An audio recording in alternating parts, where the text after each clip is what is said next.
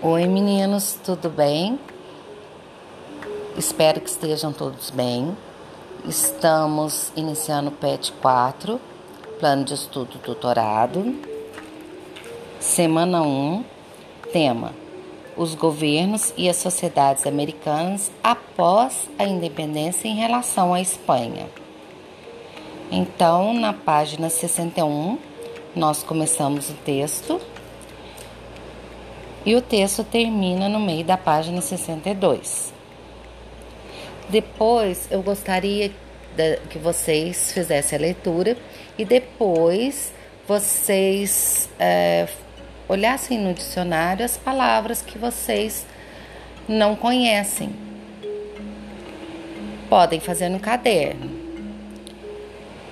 Mas as atividades da apostila vocês podem fazer no caderno ou na própria apostila, ok? Atividade 1. Depois de ler, procurar as palavras no dicionário, vocês vão fazer a atividade 1. Em 1960, iniciava-se no continente sul-americano uma competição de futebol de clubes, reunindo o campeão nacional de cada país integrante da Confederação Sul-Americana de Futebol.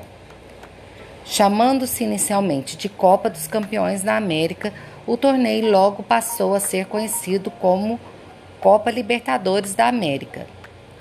Na história dos países sul-americanos, quais idealistas são considerados libertadores da América e qual processo de revolução político e social eles lideraram no século XIX? Então, quais o que, que você entende por é, idealistas sul-americanos? Aqueles que idealizaram a independência dos países. No caso, os países que pertenciam à Espanha, que vocês acabaram de estudar a independência da América Espanhola. Quais são eles? Quais os nomes dessas pessoas? E na mesma pergunta, qual o processo de revolução político social eles lideraram no século XIX? Então vocês vão encontrar todas as respostas no texto, ok? Atividade 2. Com base no texto estudado e com auxílio do seu livro didático, responda a. O que foi a doutrina Monroe? B. Países como Cuba e Porto Rico tornaram-se realmente independentes no século XIX? Justifique. Você vai justificar a sua pergunta, sim e não, e o porquê do sim e o porquê do não. C a elite crioula tinha interesse em promover a imediata libertação dos escravizados? Justifique sim ou não novamente, respondendo o porquê do sim, o porquê do não.